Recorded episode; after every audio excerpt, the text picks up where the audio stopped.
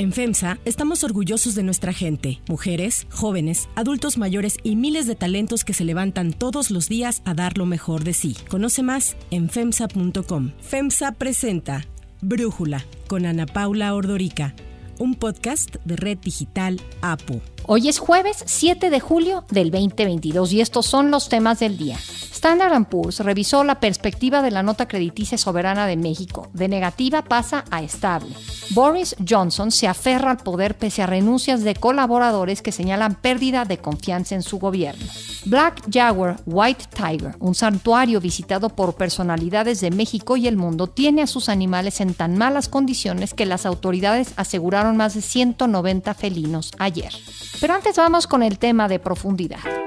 Hay que seguir insistiendo en apoyar a la gente para que no tenga necesidad de abandonar sus pueblos para irse a buscar la vida del otro lado de la frontera. Cuando Andrés Manuel López Obrador llegó a la presidencia, uno de los compromisos que hizo fue impulsar proyectos para el desarrollo con el propósito de que la migración dejara de ser el recurso de miles de mexicanos para una mejor vida. Sin embargo, a más de tres años de su gobierno, las oportunidades no han mejorado. Casi 18 millones de mexicanos trabajan en situaciones críticas de subsistencia, lo que equivale a uno de cada tres personas en el país. Esta es la cifra más alta desde el 2005 cuando se empezó a registrar el dato. Y es que según datos del INEGI, esta tercera parte de la población trabaja más de 48 horas a la semana y máximo gana dos salarios mínimos por día. Por ello muchos mexicanos deciden emigrar. Según el Instituto Nacional de Migración, mientras el flujo de centroamericanos que intentan ingresar ilegalmente a Estados Unidos se ha estabilizado durante el 2022, el de mexicanos registra un repunte. En los últimos ocho meses han sido detenidos más de 2.000 mexicanos al día por autoridades migratorias estadounidenses. En el marco de la reunión entre los presidentes de Estados Unidos y México que se realizará el 12 de julio, López Obrador informó que uno de los temas principales a tratar será la migración ilegal. Para mí hay salidas al asunto, ni siquiera voy a decir problema, a la cuestión migratoria pero se requiere de tomar decisión. Actualmente en México hay casi 900 migrantes centroamericanos que son detenidos diario, superando en 160% las cifras del mismo periodo en el 2020. Las detenciones son comunicadas por el Instituto Nacional de Migración, las cuales califica de rescates, ya que evitaron que los migrantes llegaran a ser víctimas del crimen organizado. En el 2020, en pleno pico de la pandemia de COVID, el entonces presidente Donald Trump implementó la política Título 42, que se mantiene vigente y permite el regreso inmediato de migrantes por representar un riesgo para la salud en Estados Unidos. La administración de Joe Biden ha tratado de quitarla, pero no lo ha logrado. Así defendió la eliminación de la política el secretario de Seguridad Nacional, Alejandro Mayorkas. What we fundamentally need is legislation to fix what everyone agrees is a broken immigration system. Sin embargo, el juez federal de Luisiana emitió el fallo que prohíbe revertir la política. Según los registros de Human Rights Watch, esta estrategia ha dejado por lo menos 10.000 casos de violación a derechos humanos. Otra de las estrategias migratorias es Quédate en México, que fue negociada por el canciller Marcelo Ebrard y su homólogo en ese momento, Mike Pompeo. El acuerdo permitió que más de 75.000 extranjeros esperaran en México sus citas en los tribunales estadounidenses sobre su petición de asilo. De estas solicitudes, menos del 3% fueron otorgadas. La semana pasada, la Suprema Corte de Estados Unidos emitió un fallo en apoyo a que el gobierno de Biden finalice con esta política de quédate en México. Pero hay más razones por las que la migración ilegal ha aumentado. Una de ellas la corrupción. Agentes fronterizos estadounidenses han permitido el acceso de migrantes cobrando una cuota de entre 500 y 3 mil dólares por persona. Este es el motivo por el que se cree el tráiler que transportaba 67 migrantes indocumentados en Texas pudo pasar dos controles fronterizos sin ningún problema hasta llegar a San Antonio con 53 de ellos ya muertos. Ante la tragedia, el embajador de Estados Unidos en México, Ken Salazar, recalcó la urgencia de resolver el problema migratorio. Se requiere un marco de migración legal y un marco donde los migrantes tengan un tratamiento que no sea lo que ahora están encontrando en este corredor tan doloroso de migración. Por la importancia del tema, la Cumbre de las Américas celebrada el mes pasado concluyó con la firma de la Declaración de Los Ángeles sobre Migración y Protección. Entre lo que establece está el aumento de cuotas anuales de refugiados, facilitar vías legales para recibir migrantes y la reanudación de trámites para visas familiares. Así reconoció el presidente Biden los logros en la cumbre.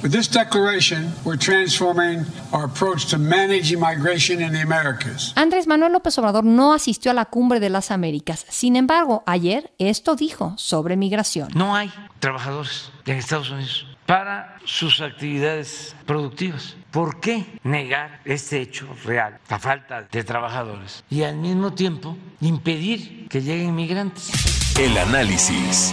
Para profundizar más en el tema, le agradezco a Jorge Durán, experto en temas migratorios, profesor investigador de la Universidad de Guadalajara, platicar con nosotros. Jorge, ¿qué piensas que tendría que proponerle el presidente López Obrador a Joe Biden cuando hablen de migración en la visita de la semana próxima? Bueno, López Obrador ha sido como muy claro en eh, afirmar desde el comienzo de su gobierno que la gente puede emigrar, pero que no debería ser por necesidad. Es decir, que lo mejor sería que la gente se quede en sus pueblos de origen, trabajando y con oportunidades de solucionar los problemas básicos de su vida e incluso mejorar. Sin embargo, en este dilema estamos metidos pues hace un siglo, ¿no? Que es el dilema del desarrollo, es decir, cómo lograr eso. No hay una fórmula mágica para lograrlo. López Obrador insiste en un tema de proporcionar visas a trabajadores temporales. Sin embargo, existe ya ese programa y es un programa muy, muy importante que son las visas H2A para la agricultura y H2B para los servicios y eso moviliza aproximadamente 300 mil trabajadores mexicanos al año. O sea, son, son, son, son muchísimos. Es un programa brasileño. Lo que pasa es que México no interviene en las, en las regulaciones ni siquiera en la supervisión de ese programa. Y yo creo que eso es algo que debería hablar y negociar López Obrador, porque muchas veces las condiciones en las cuales están trabajando los mexicanos en Estados Unidos son bastante deplorables y están sujetos a un solo empleador. Y entonces, por ejemplo, si llegan a un campo a trabajar y, está lloviendo, pues no hay trabajo y ellos no se pueden mover a otro lado.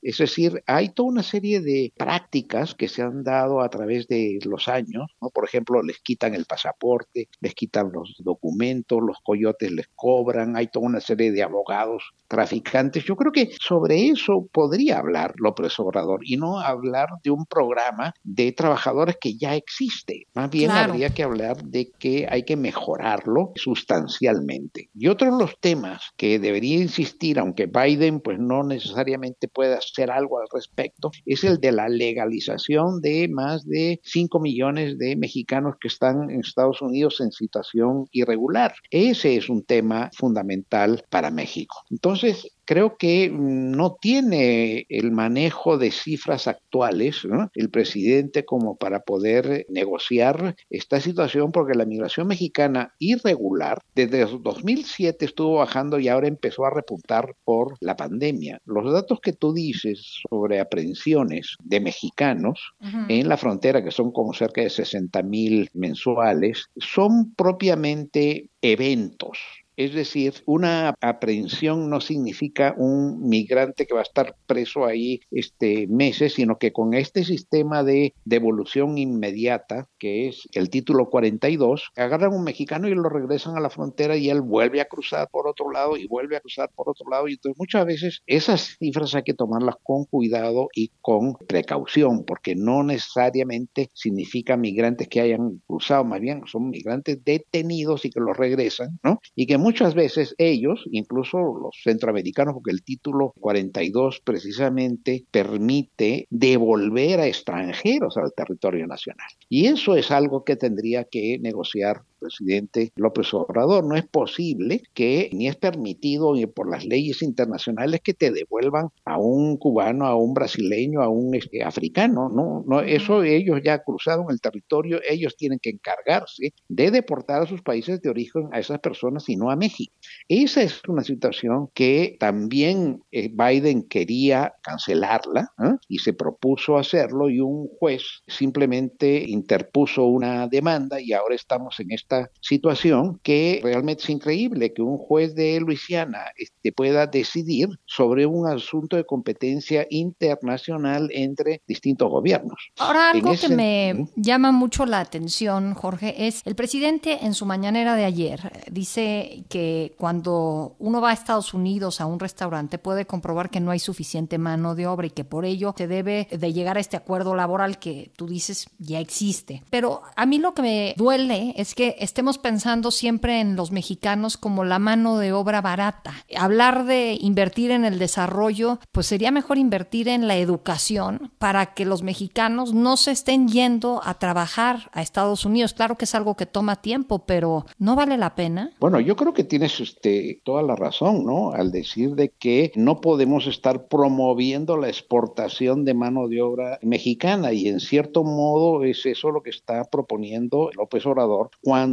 ese programa ya existe y es perfectible, o sea, no es poca persona, son 300 mil al año, son muchísimos que van de manera legal y además, por ejemplo, Estados Unidos otorga alrededor de 175 mil visas de residencia, green cards, al año. imagínate, es decir, están entrando 175 mil mexicanos con la mejor de todas las visas que la green card. ¿Por qué? Porque llevan esos procesos de trámites de muchos, muchos años y hay muchos hijos que han llamado a sus padres o a sus hermanos y ahora se están este, resolviendo esos asuntos en los juzgados. Pero entonces, hoy en día la composición del migrante mexicano es cada vez más legal, no irregular. Entonces, insistir en que los mexicanos somos irregulares me parece a mí un, un error estratégico muy, muy fuerte porque la tendencia iba clarísimamente a la baja de la migración irregular y se ha remontado con la pandemia, lo cual pues es obvio, ¿no? Es decir, hemos sufrido una crisis muy, muy importante en muchas familias y muchos están optando por irse a los Estados Unidos, pero esto también se puede revertir, digamos, ¿no? Es decir, una vez que la economía mexicana empiece a caminar y a, crecer, ¿no? ya no tenemos el problema demográfico que era que en los años 70 teníamos siete hijos por mujer, imagínate, ¿no? Ese era el promedio.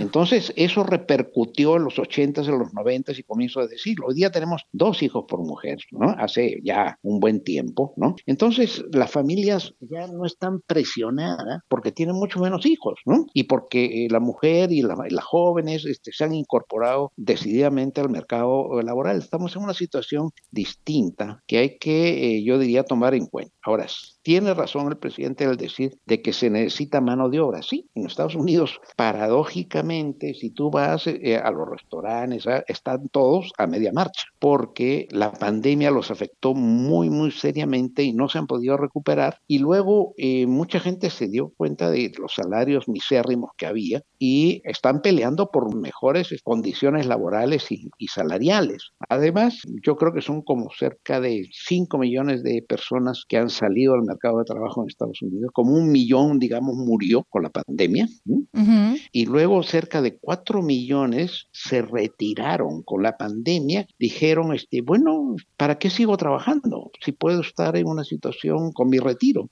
Entonces, sí hay una demanda porque además la población norteamericana no está creciendo. Los demógrafos dicen que Estados Unidos para mantener su nivel de población necesita el ingreso de 2 millones anuales porque no está creciendo. Y, todo esto son oportunidades para los mexicanos, pero mexicanos pues que traigan estudios y que logren mejores trabajos, ¿no? Y que este, negocie esas mejores condiciones, no que negocie más puestos de trabajo de, de gente que va a la, a la pizca, no, negocie mejores condiciones para esos trabajadores y otros trabajadores y que el gobierno de México pueda supervisar a los empleadores, cosa que no puede, el gobierno de México no puede entrar a un rancho y decir aquí hay 50 trabajadores mexicanos, quiero saber cómo son sus condiciones, cómo están viviendo, cómo es la vivienda, qué se les entrega de agua, de cuestiones sanitarias. No, México no hace nada porque no se lo deja y porque no lo exige. Jorge Durán, excelente haber podido platicar contigo. Muchísimas gracias por tu análisis. Si te gusta escuchar Brújula, te invitamos a que te suscribas en tu aplicación favorita o que descargues la aplicación Apo Digital. Es totalmente gratis y si te suscribes será más fácil para ti escucharnos. Además, nos puedes dejar un comentario o calificar el podcast para que sigamos creciendo y mejorando para ti. Hay otras noticias para tomar en cuenta. 1. Mejora la calificación. Standard Poor's revisó la perspectiva de la nota crediticia soberana de México de negativa a estable al señalar políticas fiscales y monetarias cautelosas por parte del gobierno federal. Para Brújula, Gabriela Siller, directora de análisis económico y financiero de Grupo Financiero Base, nos ayuda a entender la importancia de la decisión de la agencia. La ratificación de la calificación y sobre todo el cambio de la perspectiva desde negativa estable es una buena noticia para México pues los grandes portafolios de inversión a nivel global consideran estas calificaciones crediticias para manejar los porcentajes de deuda que mantienen de una u otra institución o país. En el caso de México, la deuda otorga una buena tasa de rendimiento y el riesgo está dado precisamente por estas calificaciones crediticias. Ante esto no se espera que se incrementen las salidas de capitales de nuestro país. S&P indicó que a pesar de las presiones sobre la inflación y el bajo crecimiento, confiaban en que continuará la ejecución cautelosa de políticas fiscales y monetarias durante lo que resta del actual gobierno. Además, dijo que dada la etapa en que se encuentra el ciclo político, es decir, a dos años de la elección presidencial, aunado a la polarización en el Congreso, no esperan que se aprueben iniciativas constitucionales que presionen el entorno de negocios. Sin embargo, también alerta sobre algunos riesgos que nos explica Gabriela Siller. Destaca que finanzas públicas balanceadas no necesariamente generan un mayor crecimiento económico y se espera que para este y los siguientes años México crezca a tasas del 1.5% que podrían generar una recuperación completa del Producto Interno Bruto en el 2024 y en términos del PIB por habitante hasta el 2036. El presidente López Obrador presumió en redes sociales esta decisión de la agencia. 2 aferrado. El primer ministro de Reino Unido, Boris Johnson, aseguró que a pesar de la renuncia de nuevos ministros clave de su gabinete, él permanecerá en el cargo. Así estuvo la reunión semanal de Johnson ante el Parlamento el día de ayer.